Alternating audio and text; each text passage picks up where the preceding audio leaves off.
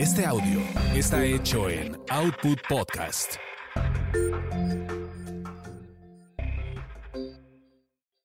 Escuchas a las sexolocas Alessia Divari y Edelmira Cárdenas. Prende tu curiosidad, activa tu imaginación, apaga tus prejuicios. Hola, buenas tardes. Espero que estén disfrutando de estos días. Bueno, algunos están trabajando todavía. Nosotras, al menos yo, ya estoy en Mérida de vacaciones. Alesia, no sé cómo esté trabajando ella por allá en este periodo vacacional. Está haciendo un calor del nabo, sin embargo, el optimismo y las ganas, dirían en mi tierra, ya huele a playa, ya huele a playa. Entonces vamos a empezar con mi... Hoy un día eh, para dar respuesta a muchas de sus dudas, de sus preguntas, que vale la pena que no las planteen, no las escriban. Amiga. Hello. No me digas que tienes calor porque aquí hasta el aire acondicionado tuve que prender, mija. No, aquí no hace calor todavía. O sea, está, ya no hace frísimo, tiene como tres días que ya empezó que ya bajó la temperatura, pero estamos como a 17 grados, ¿no? Oye, uh, está mucho calor para usted. para allá. ¿Cómo estás, amiga? Amiga querida del alma, que hoy es, eh, les platicaba que hoy es un día. Platíquenos, por favor. Hoy es día de preguntas y respuestas, porque eso pidieron, ahí espérenme, eso pidieron la vez pasada. Este, entonces, nosotras muy monas, porque usted lo pidió, porque todos lo pidieron. Eh, listas para contestar absolutamente todas sus dudas.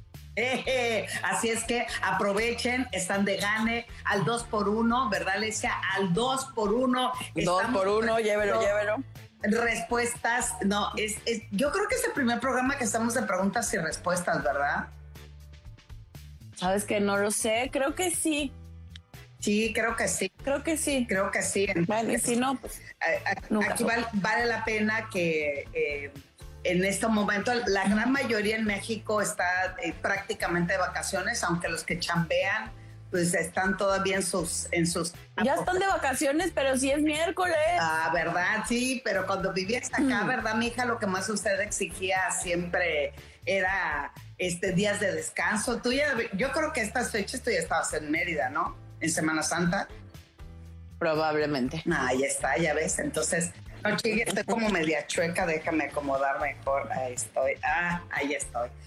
Eh, sí, esta semana me toca estar en Mérida y la próxima semana eh, no, voy, no voy a tener programa porque me toca estar en Orlando con mis hijos, con mi familia. Me, toca, me toca. Pobrecita. Me toca, me preocupa de antemano, ¿verdad? De antemano, pero pero valdría la pena. Deja ponerme mis lentes para poder leer correctamente. Exacto, porque te toca leer, hermana. Fíjate, ahí te va la primera, dice Milk. Ocha. Eh, dice, ¿qué opinan de la ninfomanía? Ay, qué delicioso. Ay, no, ¿verdad? Perdón, contesta, querida amiga Alicia Divari, usted arránquese. Pues el tema es que la ninfomanía como tal ya no se llama así, ¿no? Em, sería el equivalente a la hipersexualidad al día de hoy. Eh, pero las antes es, antes en las mujeres se llamaba ninfomanía y en los hombres se llamaba satirismo o sátiros. Em, hoy se conoce como trastorno de hipersexualidad. Eh, y lo único que puede significar muchas cosas, pero es una excitación constante. Va de, va de sentir una excitación constante a una compulsión. También puede ser por mantener eh, encuentros sexuales o eh, por mantener encuentros conmigo misma, es decir, autorotismo. Hay mil maneras de vivir la hipersexualidad. Eh, no hay una sola, pero más que una opinión, me parece, es un tema. Eh, se considera una disfunción o em, se considera un trastorno y va atendido, pues la gente, la gente que realmente tiene un, tiene un problema de hipersexualidad eh, la pasa mal, pues, o sea, no es agradable, no va en función del placer, pues, como, como pareciera que es, ¿no? O sea, al contrario, es un tema más compulsivo, donde no tengo, no me siento en el control o con el manejo que me gustaría tener de mi sexualidad. Este, no, no es chiste, pues, no, no es una cosa agradable. Sí, sí, porque además dentro de la historia de la ninfomanía, eh, chequen dato para que vean cómo las mujeres hemos sido violentadas a través de los siglos. Cuando el hombre tenía esta hipersexualidad que se llama satirismo, eh, lo llevaban a juicio, pues no, lo cachaban constantemente que andaba coge y coge por todos lados y por todos rumbos de una manera compulsiva. Y lo primero que le decían es, ay, te perdonamos siempre y cuando prometas no volverlo a hacer. Y el güey, sí, prometo no volverlo a hacer. Bueno, ¿qué pasaba con la historia de las mujeres que eran diagnosticadas? Porque lamentablemente ese era un diagnóstico médico. ¿Qué pasaba con aquellas mujeres que fueron diagnosticadas como ninfomanía? La mayoría de ellas terminaba en manicomios o en institutos psiquiátricos. Este, eran apedreadas o eran exhibidas ante la sociedad como un mal eh, mujeres maléficas, ¿no? Que tenían ese contacto sexual. Y dice esto, pues, ¿dónde está el equilibrio? Sin embargo, hoy eh, se sabe que es un, es un trastorno porque hay ansiedad exacerbada y no se la pasan chido porque esta misma ansiedad constantemente me está llevando a que quiero más, quiero más, quiero más, quiero más. Entonces, se, hoy en la actualidad se utiliza como un término de burla en aquellas mujeres que tienen mucha actividad sexual y además esta serie en televisión que salió, ¿no? Donde se ve como que chido y al mismo tiempo la mujer se le ve la angustia porque no está chido que tenga tanto deseo sexual exacerbado y eso lleva a muchos trastornos de su vida cotidiana. Entonces, pues ahí está. Ese es un buen tema para hablarlo, mi querida amiga. Pues vamos leyendo. Empezamos, nos saludas este nos saluda Ian, muchos besos para él. Esmeralda Cruz. Hola Ian. Hola Esmeralda. Exacto. Hola, saludos desde Filadelfia, hermosuras. Muy bien, bien todo. vámonos de gira inmediatamente. Sí, no, sí. Nos necesitamos oh. echar ahí la gira por el gabacho. Eh, exacto. Maggie nos está diciendo hola bellezas, como no, claro que ella es en inglés. Hello. Muchos saludos, querida amiga, que nos hacen así, así. Hagan sus oye, oye, oye, oye, Hoy estamos de gane, hoy es el programa para responder. Hoy, hoy siempre nos están haciendo preguntas que no tienen nada que ver con el tema. O sea, hoy es el día que nos pueden hacer todas las preguntas que quieran de lo que sea, evidentemente en torno al tema sexual, pero de lo que quieran, pues ahora es cuando se dan, mijos y mijas dense porque estamos al 2 por 1 2 por 1 en respuestas sexuales. Vamos a hacerle como en la feria, ¿no? Se siguen conectando, muchas gracias, se unió, vamos a saludar. Este, más saludos, más saludos. Hi, how are you? Ay, adivina quién nos está viendo. ¿Quién nos está viendo? querida amiguísima del alma, Paulina Michan. Hola, mi Pau, un beso, te queremos. Que te queremos, mi Pau, te queremos. Ella es una increíble sexóloga, conocida también. E investigadora. Investigadorísima. Una mujer que amamos profundamente, tanto Alicia como yo. Besos. Cuando sea grande quiero ser como tú, Pau. Solo que soy muy eh. floja para ser así de, así de, así de pistoluda para investigar. No, sí. oye, y yo no puedo decir con sea grande porque soy más grande que ella, pero admiro profundamente tu, carrera y lo que haces. Estrellita dice, hola hermosas. Anel, como siempre, aquí estás. Hola, hola hermosas. Hola, Anel. Con preguntas, por favor, en este momento. Este, muchos saludos, saludos. Ay, déjenme saludar aquí. Saludos, saludos. Este, Edelmira, ¿Ninguna otra pregunta? No, oye, es que está más hacia abajo. La primera ya la arrancamos. Arturo, mándame un mensajito por Instagram, con mucho gusto. Eh, y luego, eh, este Marisol, mis hermosas, dice Marisol. Diana, yo me quedo. ¿Dónde te quedas? Quédate aquí porque va a haber muchas este, respuestas. Ahí viene la primera. Me encanta, no me pierdo sus lives. Eh, he aprendido muchísimos saludos desde el norte de, Carolina. Muchas gracias, Sir. Andamos por todos lados. Sí, es el primero. Dice, hola, chicas bellas. Eh, nos dice Cari. Marisol, las, las super admiro. Muchas gracias, muchas gracias. Eh, este, hola, hola, hola, buena tarde. ¿Por qué con las personas que he tenido siempre se vienen muy rápido, dice una chica Jim. O sea que las, eh, con las personas que ha compartido, lamentablemente. Han tenido una eyaculación muy rápida. Padecen de eyaculación precoz.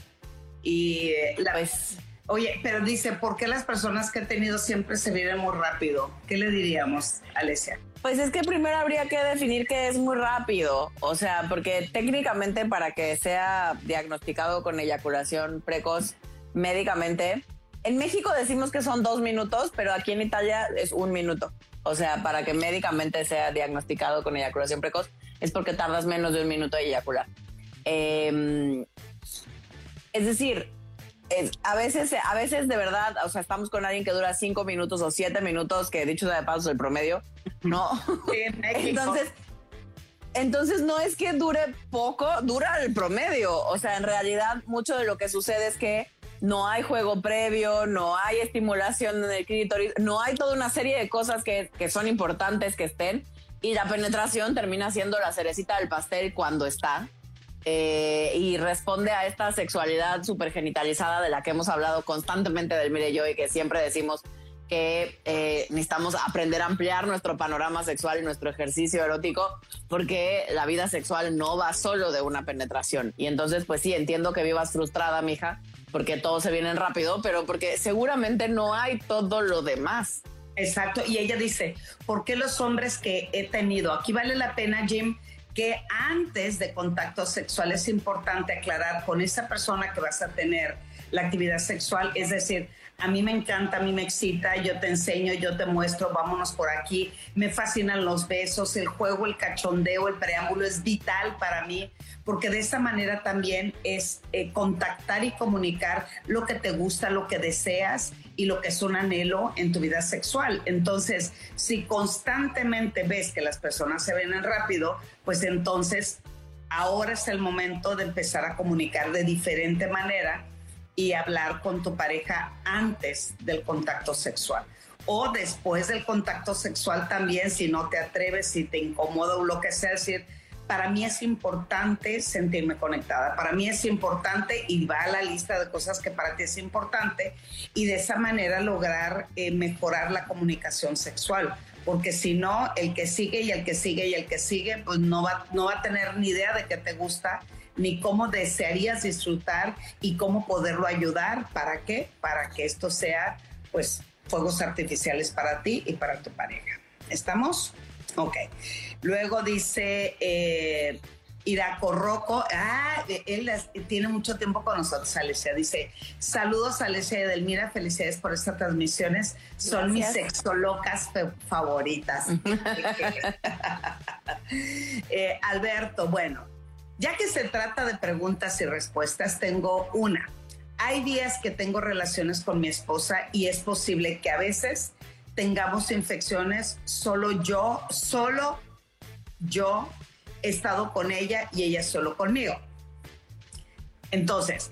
Ah, o sea, que a veces, a veces tienen infecciones, eh, supongo en las vías urinarias o en dónde, supongo, ¿no? No, no, no dice, valdría la pena que nos dijeras, pero también hay algo que en términos médicos se le llama cistitis y es cuando hay mucha actividad sexual frecuente, o sea, tuvieron sexo en la mañana, en la tarde, en la noche o dos en la noche o algo así, porque la vagina eh, tenemos un pH que tiene un equilibrio.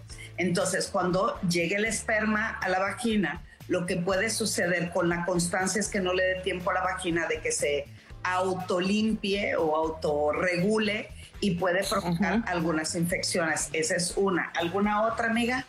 No, pero también la fricción puede ser, o sea, o sea, sí, con el exceso de uso, pues no, a veces, y la fricción. Y hay gente que naturalmente, no somos médicos, eh, no somos doctoras, em, pero eh, hay gente que naturalmente es más propensa a eh, generar algún tipo de infección, sí, ya. Entonces, pues nada, y o sea, en un mundo, no sé si ya fueron al médico, pero siempre vale la pena, este, antes que todo, cualquier cosa, descartar que pudieran estar haciendo algo médicamente chueco, pues. Oh, sí. Eh, porque esto es, es, de medicina, no tiene que ver con la sexología, pero bueno. Eh, dice Diani, Alesia, hoy te escuché en Exa FM, dice. Eh, eh sí. Ella está todos los lunes y todos los miércoles en Exa. Los miércoles. sí. Oday Mesa, ¿qué tan sano es permitir que la pareja quiera dormir a la otra persona para tener relaciones por el grado de control que a él le gusta tener. qué tan sano es permitir que tienes que dormir a la pareja para que la otra tenga relaciones. Eh, eh, mira, hay un término que se utiliza cuando las personas tienen práctica sexual con una persona fallecida que se llama necrofilia. Pero también hay unos juegos sexuales donde la persona se duerme o la persona toma algún somnífero para que la otra disfrute de ese acto, este, um, teniendo la sensación de que la otra persona está muerta, ¿no?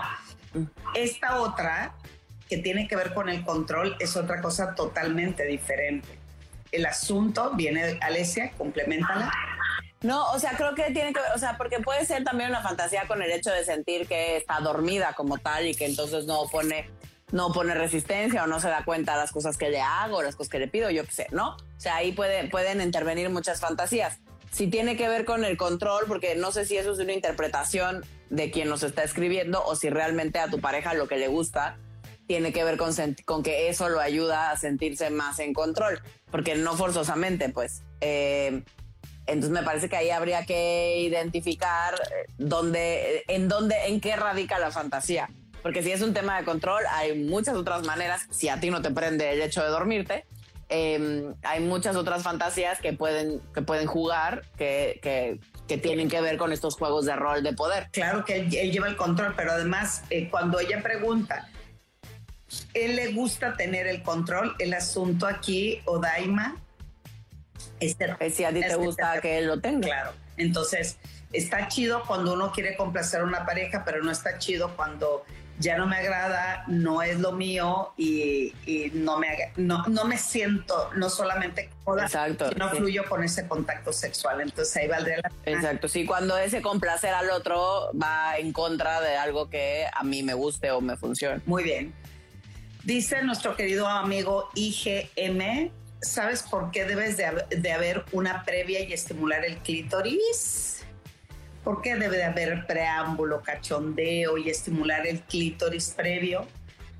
Alicia. Por, porque, porque este señorito de aquí, el clítoris, es el órgano que tenemos las mujeres eh, para sentir placer. Es su única función. Entonces, ¿por qué no lo usaríamos?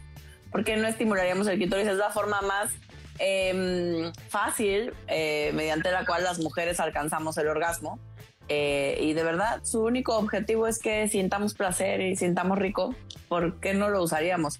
Em, y por eso, generalmente, cuando hablamos de estimulación, y sobre todo para estar listas para una penetración, la estimulación del clítoris tiende a ser un camino pues si no obligado, sí muy recomendado. Sí, porque además la mayoría de las mujeres obtenemos más los orgasmos y el máximo de excitación, más que la penetración, es el estímulo del clítoris. Entonces, si en el juego de la pareja lo que deseo apostarle es que ambos vivamos la experiencia eh, eh fuerte, importante, excitante, pues hay que ver qué le gusta a tu pareja y hay que ver qué te gusta a ti. Entonces, si tienes una pareja que lo que le encanta es el preámbulo, el estímulo previo y el cachondeo antes de penetrar, pues creo que es muy válido cumplir ese deseo y ese anhelo.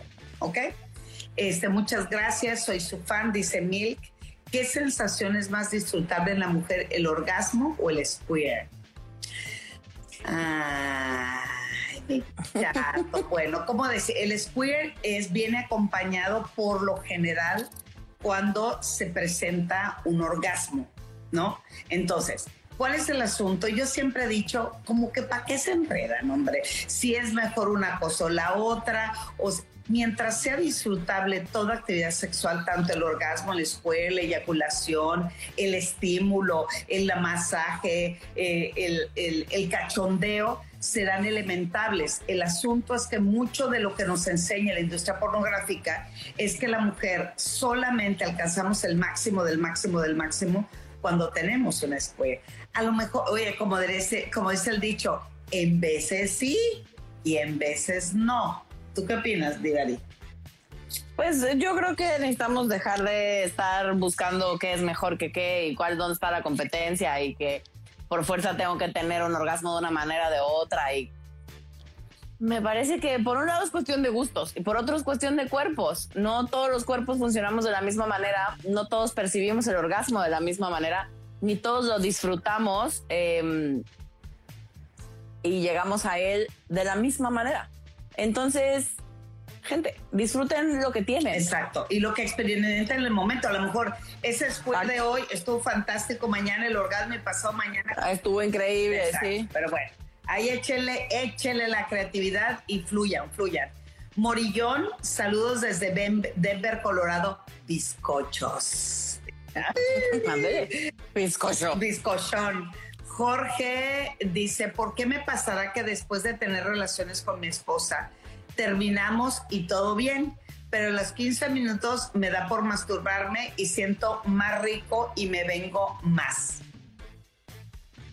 ¿Por qué después de tener sexo con mi esposa terminamos los dos? Chido, padrísimo. Pero él se queda con más ganitas, se avienta más espectáculo y después se masturba y siente más rico y me vengo más.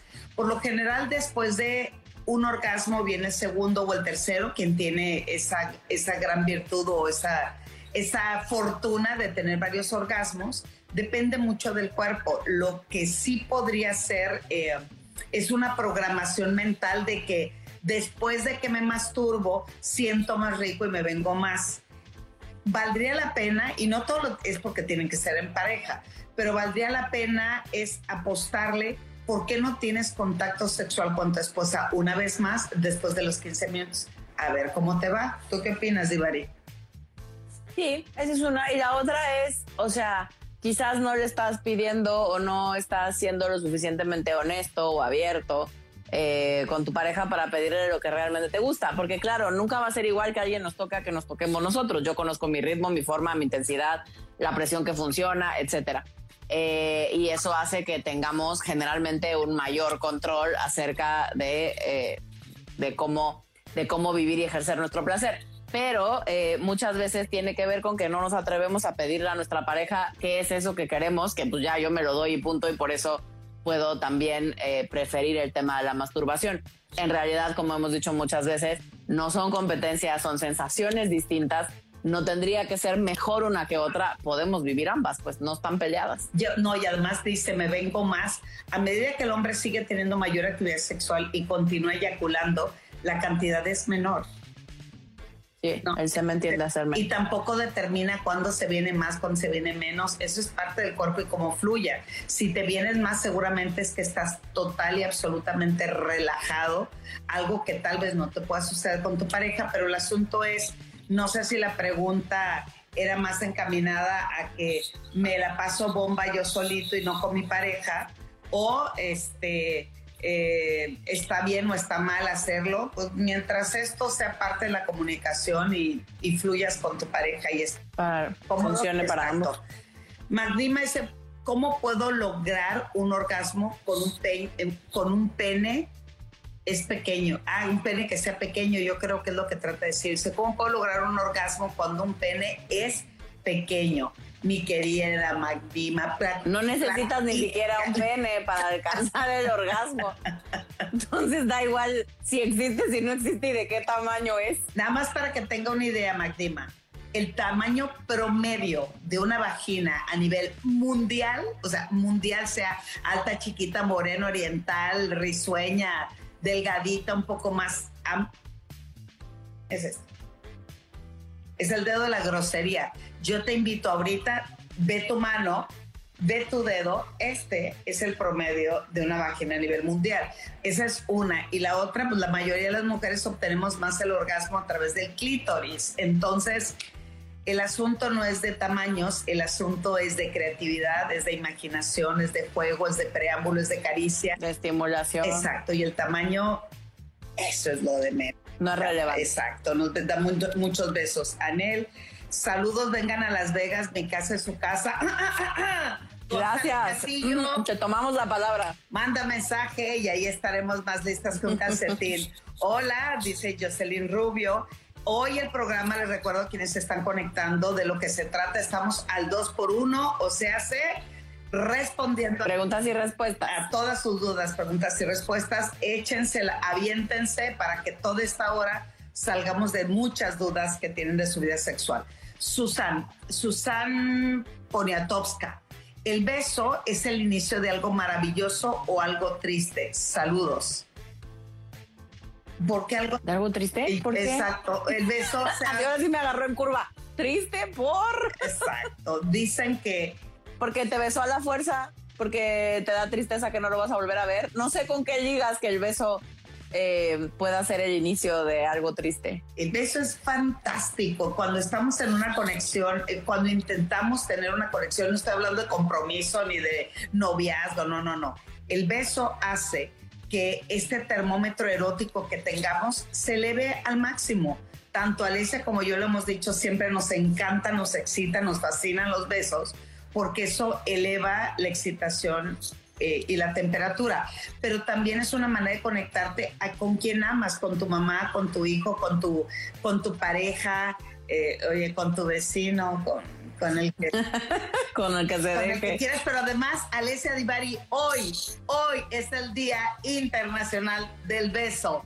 ¡Eh! Ah, hoy es el día, qué bonito. Hoy es el Día, Internacional, del beso. Así es que pónganse a besar todo el mundo y si no tienen con quién, agárrense la mano, el brazo, hagan lo que sea. Dice, o decía un gran amigo, el, el mejor beso no es el que se da por primera vez, sino el último con el que te despides. Y yo, ¡auch! A lo, mejor por ahí va el asunto. A lo mejor ese sí va a decir la tristeza. Concepción, las amo hermosas. Muchas gracias. Ay, Concepción, un beso. Exacto. Otra pregunta aquí de IGM. IGM. Con el tema del orgasmo y del disfrute de la mujer y la autoexploración, ya el hombre o la relación no es impredecible ¿Cómo lograr para que ambos, hombre y mujer, lleguen al orgasmo al mismo tiempo? Ay, mi chato, ¿cómo te digo? Pero ¿para qué queremos llegar al mismo tiempo? Eso pasa en las películas, gente. O sea, a ver, no digo que no pase, no pueda pasar en la vida real, pero que pase en la vida real no es sinónimo de nada. O sea, es decir, porque lo que nos enseñan o lo que muchas veces en las películas románticas y así, es pareciera que si es amor verdadero y si hay una conexión real, entonces vamos a llegar juntos al orgasmo. Y eso es mentira.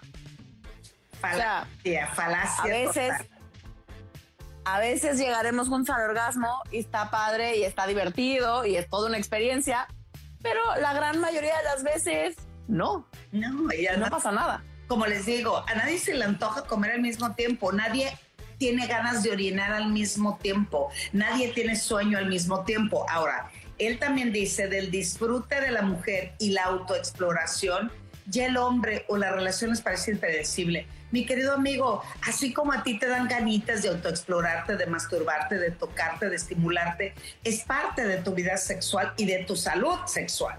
En el caso de las mujeres es exactamente lo mismo. Lo único que aquí es recomendable es que mejores la comunicación con tu pareja, cómo lograr enriquecer su vida, cómo inyectar eh, fantasía, creatividad, imaginación, para que justo el disfrute y el orgasmo sea totalmente beneplácito para, para, para ambos. Pero cada uno también, tanto hombres como mujeres, cualquiera su orientación sexual, tenemos absolutamente el derecho del disfrute individual para complementarlo con el disfrute en pareja o en orgía o en trío o como, como ustedes quieran. Bueno, como sea que nos guste. Exacto. Arlet, ¿qué puedo hacer para tener mayor líbido? Tengo 43 y muy pocas ganas, aunque amo a mi esposo. Arlet, no sé qué puede estar pasando porque en general el líbido, el deseo sexual, responde a muchísimos factores, desde, por ejemplo, si estás tomando algún tipo de antidepresivo, generalmente los tratamientos psiquiátricos, particularmente los antidepresivos, eh, tienden a tener un efecto em, inhibitorio del deseo sexual.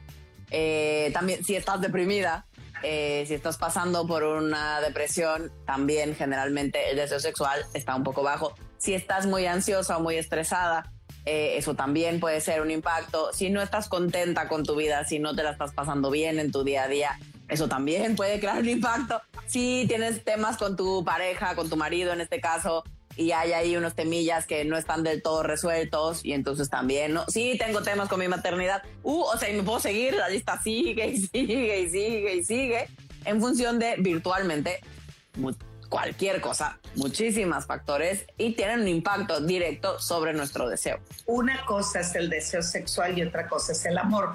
Podrías estar amando a la pareja, pero en general ahí te va una pequeña listita que ahí la tenemos en nuestra mente grabadita porque baja el deseo sexual. Ansiedad, depresión, alcohol, eh, este, cigarro, una situación eh, eh, antidepresiva, camino a la menopausia, ultimaterio, no duermes bien, si no le entras duro a, las cosas que me provocan estar mucho más ansiosa, o sea, hay que revisar, diríamos en muchos programas anteriores, el deseo sexual tiene que ver también con tu deseo de vida. Hay que saber saber, estás viviendo tu vida para saber qué tanto deseo sexual tienes. ¿Ok? Eh, González Castillo, el aceite de coco puede ser usado como lubricante. Saludos desde Las Vegas. Ay, mi querido amigo, a ver el asunto hoy eh, se cuida muchísimo más el pH vaginal. El aceite de coco, como otros aceites, fueron utilizados como mecanismos eh, de lubricación tanto en hombres como mujeres. El asunto es, hay que ver qué químico se utiliza también aparte del aceite de coco. Eh, um, en lo personal, yo siempre he dicho, utilicen mejor productos que digan en el frasquito lubricante. ¿Por qué? Porque es la mejor manera de tener los químicos necesarios para no desequilibrar el pH vaginal o situaciones que pueden eh, con el aceite en las mujeres se le complica mucho su pH y en el caso de los varones puede sobrecalentar la temperatura del pene. Entonces, la fricción. Si a ti te ha funcionado y no ha pasado nada, de verdad yo lo digo, adelante. Hay algunas personas que utilizan aceite de almendra, aceite de coco. Oye, nomás no pongan aceite de ricino, por favor, porque ahí sí aflojan. No, ni de cocina, ni estas cosas. O sea, sí, lo más natural que se pueda. Así, así van a usar esas cosas. Exacto, exacto. Pues bueno. Eh, el halo dice, estadísticamente o en su experiencia profesional, un matrimonio puede ser feliz sin sexo. Sí, sí podría ser feliz sin sexo si es la respuesta para ambos. O sea, es decir, si eso está bien y funciona para ambas partes de la pareja. Eh, el problema y la no felicidad o la eh, miseria emocional que algunas parejas viven es porque una parte de la pareja cierra la vida sexual y dice yo hasta aquí llegué y ya no quiero nada más, eh, pero la otra parte no. Y ahí es donde sí hay un tema eh, porque no estamos de acuerdo, porque yo quizás yo sí quiero continuar teniendo una vida sexual activa porque para mí es importante y mi pareja no quiere. Ahí habrá que ver qué deciden hacer, si abren la relación, si se separan, si qué van a hacer. Pero por supuesto que existen parejas sin sexo que son muy felices. Oye, y además conocemos un chingo de parejas que tienen sexo y que no son felices. Gracias. Exacto. no es garantía. Eh, Jess dice, Delmira, ¿tienes tienda online? No tengo tienda online, todo lo envío de manera personal, así es que manda, mándame un mensajito que les se ríe. Gracias. Juan Nunca contesta. Cállate. Juan Valadez, hola, hermosas, juvenas, saludos. Marisol, a mi pareja le gusta llevar el control de la actividad sexual, pero a mí también, ¿cómo podemos equilibrar? Hablando, diría el, el, el, el, chisme, hablando se entiende la gente. Entiende la gente. Pero pues unas y unas, o sea, porque no tenemos que llevar el control todo el tiempo en todos los encuentros. También se vale, nos podemos turnar. Una vez tú, una vez yo, o un rato tú, un rato yo. O sea, pues, compartir es crecer. Me gusta mucho, me encanta lo que hacemos y disfruto al 100 lo que estamos practicando pero también mm, me encantaría que hoy tuviéramos sexo como a mí me gusta y eso es un 50-50, ¿no? Estamos de allá para acá y de aquí para allá. Magdima, ¿cómo puedo lograr un square? Y pone a Alesia, ayuda. no sé, habría que preguntarle a una actriz porno, de esas que siempre tienen. este. No, a ver, además, estadísticamente está dicho, no todas las mujeres tienen un squirt que sea al menos visible. Eh, la teoría más aceptada al día de hoy, porque en realidad este famoso squirt, este famoso squirt, hay quien dice que ni siquiera existe, que hay que ver, que depende dónde, que depende quién, que depende cuándo. Pero la teoría más aceptada es la de Emanuele Giannini, está aquí en Italia, en la Universidad de L'Aquila. Eh, y lo que él dice es que eh, son unas glandulitas que va a depender del tamaño de estas glandulitas, la cantidad de líquido que somos capaces de expulsar. El squirt sale por la uretra, por el mismo lugar por donde hacemos pipí, pero no huele a pipí, no sabe a pipí, ni tiene color de pipí, es, de es transparente. Em, generalmente se hace por la estimulación de la zona Q, o sea, de lo que se llamaba punto G, ¿no? Si pones tu manita hacia, la metes vía vaginal y las hacia arriba, hacia el abdomen, más o menos unos 4 centímetros, ahí tendrías que estimular vigorosamente.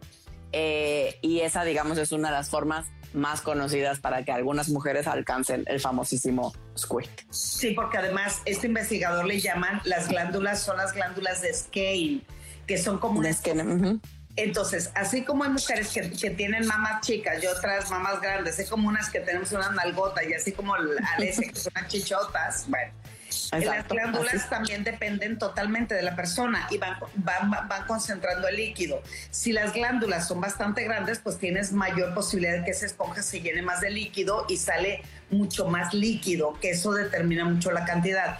El asunto es que tienes que eh, conectar justo como esa Alesia, yo le llamo el movimiento de Spider-Man, es si tú agarras el dedo, ¿no? Como si fueras a hacer la, la típica, este, voy a tirar la, malla o, la, o la telaraña, perdón, del hombre araña, agarras el dedo exactamente igual, pero ahora al revés.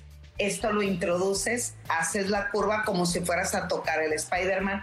Toda esa zona está rica en terminales nerviosas. Si tú fluyes, si tú te relajas, si tú disfrutas al máximo y estimulas de tal manera que disfrutas y te relajas viene acompañado totalmente de el square. Hay otra técnica muy buena que es estimulando con unos vibradores que también tienen como, como un ganchito. La curvita. en lo personal, en lo personal, eh, yo he tenido el square más a través de masturbación que de un que de que de estímulo en pareja. Que de la estimulación. Pues ahí se lo dejamos de tarea, exacto, ahí se lo dejamos de tarea.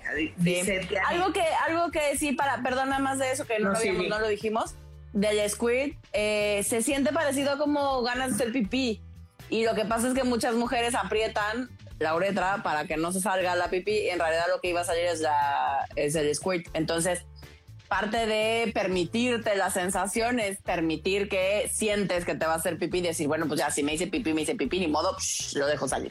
Ok. Mira, Tiana, eh, Tianina, gracias, de verdad agradezco infinitamente tu confianza. Ella dice, hola, buenas tardes, una pregunta, yo fui violada de niña y puedo ir meses sin tener nada y no ayuda porque mi mamá me dijo que los hombres solo me, eh, solo me quieren para tener sexo, ah, Cuando, yo estaba pasando por eso.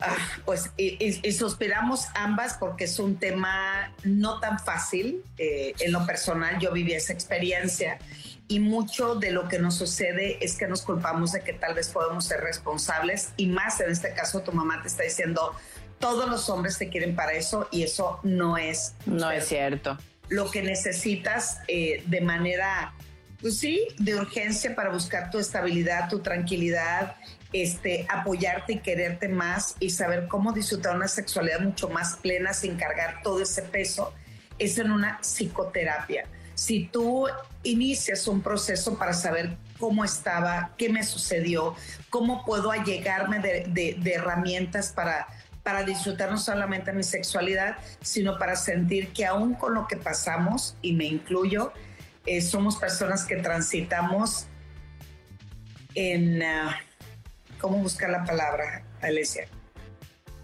Transitamos de la mejor manera para vivir sin problemas y sin pedo alguno, porque al menos en mi caso, eh, me sentía culpable, este, me sentía sucia, porque en mi casa mi mamá me decía que el ser mujer estaba allá abajo, que, eh, el, este, que el ser mujer teníamos que estar inmaculadas, e intachables, impecables y con la virginidad andando. Entonces ahí están muchos estigmas, muchos tabúes, muchos prejuicios que aparte de todo lo que nos sucedió, aparte de toda la violencia que sufrimos, estamos cargando con la cantidad de basura que la sociedad nos etiqueta a las mujeres. Sí, me parece que como bien te dijo Edel, el tema es hay que pedir apoyo profesional, una psicoterapia sexual. Es importante que vayas con un sexólogo una sexóloga clínica para trabajar estos temas. Este, justo para que idealmente eh, a través del trabajo sexológico, o sea, con el debido respeto que me merecen muchísimos psicoterapeutas que no trabajan con el área sexual sin querer terminan metiendo otra serie de tabús y de prejuicios que tienen ellos acerca de la sexualidad. Entonces, sí, de verdad es bien importante que vayas con alguien especialista en la materia, que en este caso sería un sexólogo, una sexóloga clínica, eh, para que puedas trabajar, porque tu vida no tiene por qué ser terrorífica, porque no tiene por qué ser un evento que marque para siempre tu existencia, porque tu vida sexual, todos los que hemos pasado por algún tipo de violencia física, como una violación, igual que Delmira, yo también, eh, nuestra vida sexual no tiene por qué terminarse ni ser menos divertida, placentera y saludable. Eh, por eso es importante que te hagas cargo de ti, de tu tema emocional, para poderlo trabajar porque hay solución, hay respuestas y hay una vida que vale la pena vivir y gozar. No, y aparte, ¿qué culpa tienen los hombres buenos, amables? Buenos, claro, sí. No, por culpa de un estúpido, bueno, no vamos a decir qué, pero, pero así es. Tú síguele porque dice, yo nunca les dije nada de eso, eh, porque ¿cómo puedo cambiar eso en mí? Definitivamente, lo dice Alesia, mándanos un mensajito, podemos... Eh, remitirte o, alguien que es especialista en, violencia de género y aparte maneje la psicoterapia sexual. Usted, usted ya se atrevió a preguntar, aquí estamos y lo que necesites con mucho gusto. Penchévere dice, ¿cómo puedo hacer que mi pareja termine ya que eso me frustra? ¿Pareja termine es decir eyacule? A ver, es que no, es mujer, parece que es mujer, sí, es un hombre. Ojo, ¿eh? Una cosa es la eyaculación y otra cosa es el orgasmo. El orgasmo. Pero como generalmente cuando dicen termine se refieren a la eyaculación, pues vamos a hablar de eso porque como no sabemos exactamente a qué se refiere, o sea, puede que tenga eyaculación retardada. Eh, y entonces, pues simplemente no es un tema contigo, no es que tú no le gustes, no es que no esté excitado, no es que nada. Simplemente eh, es un tema consigo mismo que si él quiere y está de acuerdo tendría que trabajar en un proceso terapéutico para ver qué le pasa. Eh, pero no tiene, lo importante es que tú puedas empezar a separar que eyaculación no es igual a orgasmo eh, y que el que una persona, en este caso un hombre, no pueda tener una eyaculación no tiene que ver contigo. Exacto. Así como hay eyaculación precoz, también hay eyaculación retardada. Que ni siquiera alcanzan eso. Pues él tiene que ir a pedir ayuda nuevamente, psicoterapia sexual, porque eso se trabaja a través de la terapia sexológica, ¿ok? Eh, ah, mira, dice Tiani, la misma chica de, la, de la violación. Yo fui casada por 17 años y sí me afectó eso en mi matrimonio. No quiero que me afecte eso en mi próxima pareja. Más que con tu propia, tu próxima pareja, Tiani, yo creo que lo importante... Contigo misma. Exacto, que lo trabajes contigo, totalmente de acuerdo. Eh, Alberto, es en nuestras partes internas, dice, obviamente está hablando de la vagina, el, que preguntaba sobre el aceite de coco. Ya. No, sí. sino el que tenía... Sí, sí, según yo sí. Exacto, bueno. Leonorilda, hola par de reinas, las amo desde Dallas, Texas. Porfa, eh, gracias por su tiempo, gracias por educarnos. Ay, muchas gracias. Oye, acá es el único mensaje porque creo que acaba de llegar y se lo estoy viendo. Dice, ¿cómo? Ya me asusté. O sea que si el hombre eyacula, no quiere decir que tuvo un orgasmo. es correcto. Pero no te asustes, no pasa nada. o sea, pues es parte natural. Un orgasmo, en el caso de los hombres, no es igual a una eyaculación. Hay muchísimos hombres que eyaculan y no tienen orgasmo. Y hay muchos que tienen orgasmo y que no eyaculan. Y no eyaculan. Bueno, no muchos, porque eso hay que entrenar y Pues hay sí. que concentrarse, hay que trabajar con su cuerpo. El- Es más común que tengan eyaculación y no tengan Exacto. orgasmo que Lo que pasa es que nuestra cultura se piensa y cree, sobre todo gracias a industria pornográfica, que cuando el hombre en cuanto termina o sale su esperma, alcanza el máximo de sus orgasmos. Es muy importante el tantra, el taoísmo, otras disciplinas te enseñan al hombre cómo concentrarse en su cuerpo, en su placer, sin que eyacule y pueda tener muchos orgasmos. Ahí se, ahí se los encargo. Ani dice, hola, a veces mi novio lo paso de vuelta, lo paso de vueltas y eyacula en la previa antes de la penetración. ¿Cómo puedo hacer para que vuelva a erectar el pene sin tener que esperar mucho? A veces me quedo con ganas. Ani, habla con tu hombre. Imagínate, eyacula o tienes orgasmo antes de la penetración, pues estamos hablando de un caso fuertísimo de eyaculación precoz. Y eso lo tiene que trabajar él, pero en el caso tuyo que estás preguntando, es hablar con tu pareja. ¿No es cierto, Alessia? Exacto, hablar porque si él no puede, por la razón que sea, si él no puede darte la penetración como a ti te gustaría o por el tiempo que te gustaría, pueden jugar con un juguete sexual. Si lo que buscas, si lo que te interesa y te hace sentir bien y te diviertes el tema de la penetración, no tiene que ser con un pene, pues, y de cualquier manera puede ser en pareja y ser disfrutable. Sí, pero él tiene que asumir su responsabilidad en el, en, el, en, el, en el acto sexual. Porque ella dice, ¿y cómo puedo lograr erectar el pene sin esperar mucho? O sea, ella siempre está... Pues o no, o sea, o cuál es la prisa, o sea, o cuál es la prisa. No, estoy de acuerdo.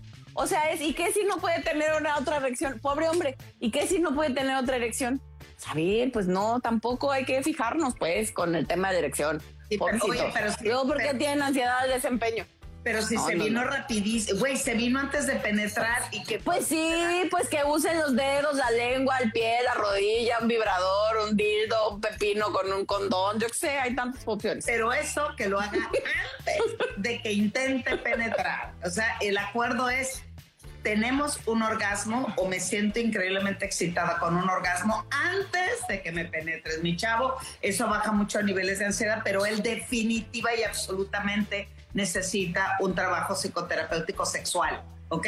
Sexual. Bueno, este, Sí, Clau- vayan en pareja, no les va a hacer daño. Sí, exacto. Eh, Clau dice, ¿los probióticos ayudan en la propensión a infecciones? Sí.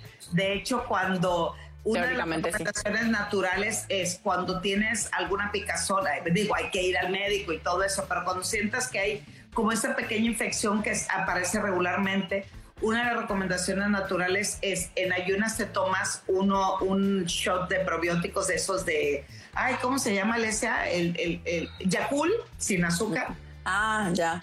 Yo no o sé poner yogur natural sin sabor, sin azúcar, eh, frío en genitales, espera, en la vulva, esperas un momentito y ya después enjuagas.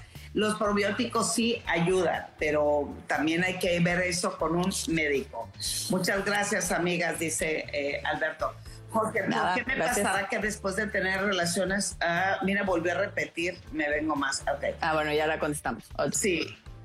Eh, esta también ya está repetida. Eh, este, mi esposo ve mucho porno, llevamos 10 años juntos. Al principio le peleaba, le dije que podemos verlo juntos, pero no quiso. Hoy en día no le hago caso y pues en la intimidad no ya no ha cambiado conmigo.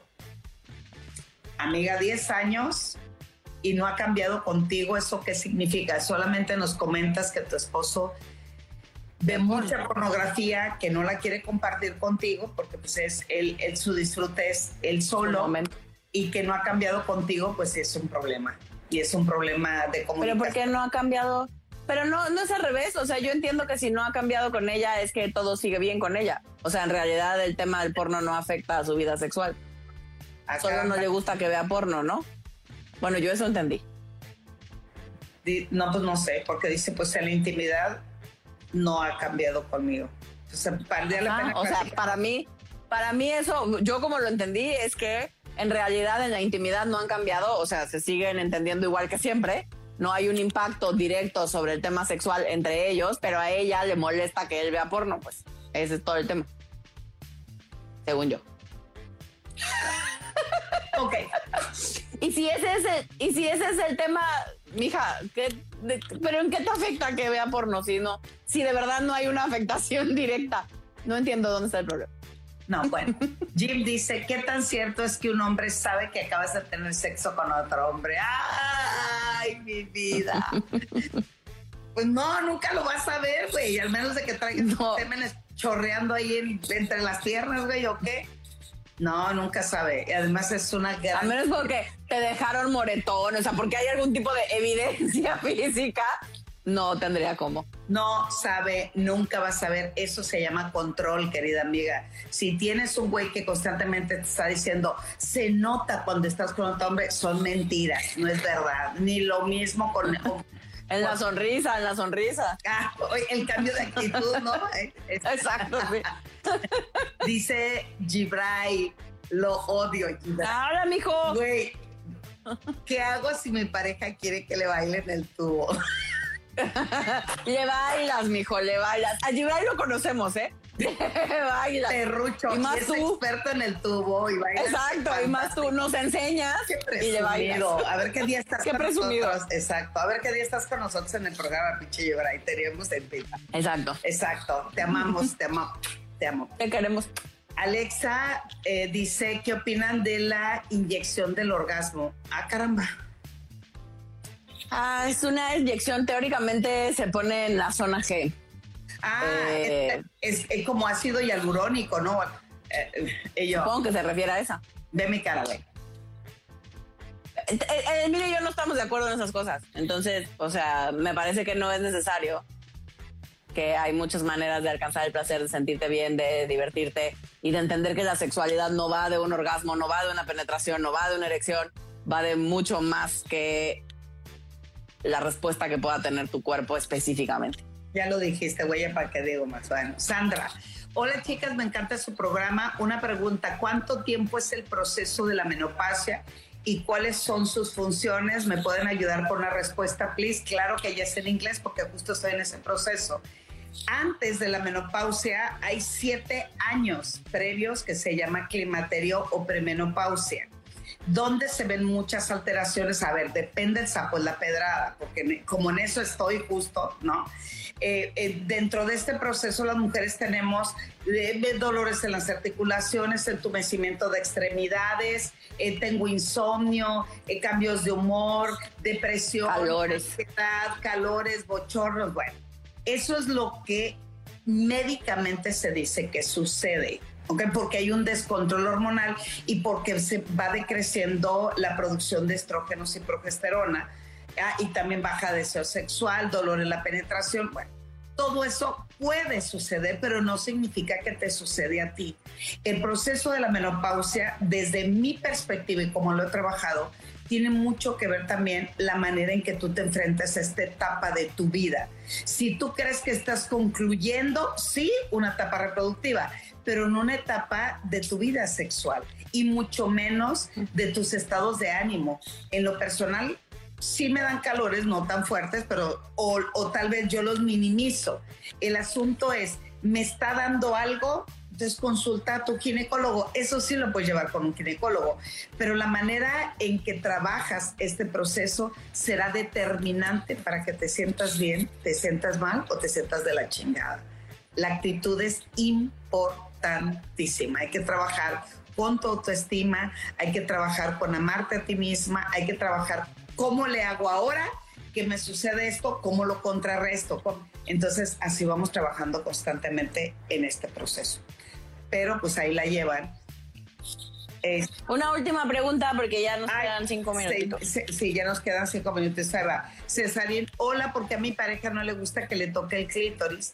Dice que le duele, pero disfrutamos del sexo freno. Aunque me gustaría que me dejara disfrutar más de su clítoris. Amiga, ya contesté la anterior, viene tú. Eh, generalmente eso puede ser porque hay muchas mujeres a las que el contacto directo con el clítoris les duele, o sea, eso que te dice real. Hay, hay mujeres que no soportan el contacto directo en ningún momento de la estimulación. Hay quienes no lo soportan de entrada, pero cuando ya están más excitadas sí, sí pueden y les gusta el contacto directo. Y hay quienes desde el principio pueden con el contacto directo. Eh, mm, es una cosa fisiológica, no, no hay mucho que hacerle, hay, es una cosa de sensibilidad. Eh, lo que puedes hacer es estimularla indirectamente y ya. Exacto, por ejemplo, no sientes el clítoris, dos dedos, nunca como un timbre de manera directa, es empezamos a hacer un círculo grande, estimulamos, besamos, chupamos un poco, vamos haciéndolo más pequeño, más pequeño y hasta donde sientas que tu pareja dice sí, no, hay que ir probando. Hay mujeres que también están hipersensibles, que no toleran mucho el toqueteo, pero Ningún, si haces desde lo grande a lo más pequeñito, irás viendo y midiendo. Dice Gibran que también quiere que su pareja baile eh, el table dance, pero que él se ponga tacón. bueno, pues haz lo que se te pegue la gana. Muy bien, está bien.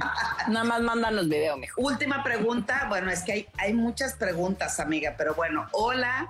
Siempre he querido sentir lo que es un squill, pero no sé cómo llegar ahí. Ya lo contestamos a su Ya lo dijimos. ¿Qué tengo que hacer? Este, eh, ¿qué es el squill? Ya lo hablamos. Eh, tienen mucho que aprender, es una eyaculación de la mujer y se están dando este, respuestas ahí. Mitch, tengo miedo de intimar con alguien más, soy muy insegura de mí y de mi cuerpo. Alicia. Oye, Mitch, no, o sea, digo, sí, está bien que tengas miedo, pues, o sea, vivimos en una cultura que constantemente nos bombardea con tenemos que tener un cuerpo específico, vernos de una manera en, particular, eh, pesar una cierta cantidad de kilos, tener una cierta cantidad de curvas o no, eh, tener una cierta edad y por lo tanto una cierta tono de piel, etcétera, ¿no? Em, por supuesto, pero eh, se vale cuestionar por un lado los estereotipos y por otro lado eh, me parece que el trabajo es personal. O sea, si nunca has ido o pedido apoyo terapéutico, ahora es el momento, Mitch. Porque hay mucho que trabajar ahí con tu autoestima, con tu imagen corporal, con la aceptación de quién eres y del cuerpo que tienes. Em, porque lo que sí te puedo decir, porque lo sé por experiencia propia, es que puedes tener la vida sexual que quieras en el cuerpo que tienes, así como es precioso como es, perfecto como es, sin cambiarle nada. Además, el cuerpo es un mapa extraordinario para explorar, para conocer montes y valles y ríos y tundras y bosques y selvas. El asunto es no compararte con un estereotipo y pensar que la sexualidad dependerá de tu cuerpo, del tamaño de tus mamas, del tamaño de tu clítoris, del tamaño de tu pene. Eh, quien tenga pene, claro está. El asunto es aprender a transitar con la vergüenza que uno siente, porque la mayoría te dice, hay que quitarlo. No, es arropa tu vergüenza, arropa tu culpa, agarra tu miedo y con eso sigue caminando hacia adelante. Porque el asunto es cuando nos empiezan a catalogar o a tipificar o a criticar y no me siento cómodo con el cuerpo que, o cómoda con el cuerpo que yo tengo. No, siente vergüenza, claro. Asuma que sientes vergüenza, asuma que siento con todo y todo con todo y todo, aviéntate, mi chata. Disfruta, no pensando en el cuerpo, disfruta con las sensaciones que tu cuerpo te regala. Todos los cuerpos sienten sin importar su tamaño y forma. Así es. pues, eh, queridas amigas, les agradecemos mucho. Este ya nos vamos. Que, sí, ya nos vemos, nos quedan dos minutitos.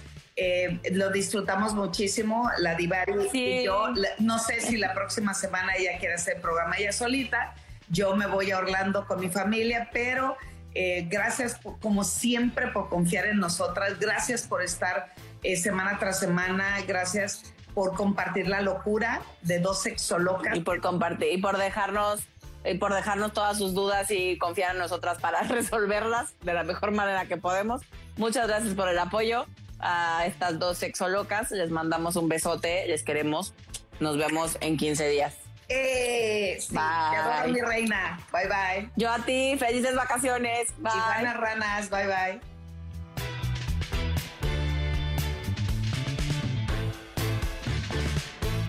Sigue a nuestras sexolocas en redes sociales, arroba sexóloga y arroba sexualmente No se te olvide suscribirte y compartir este podcast.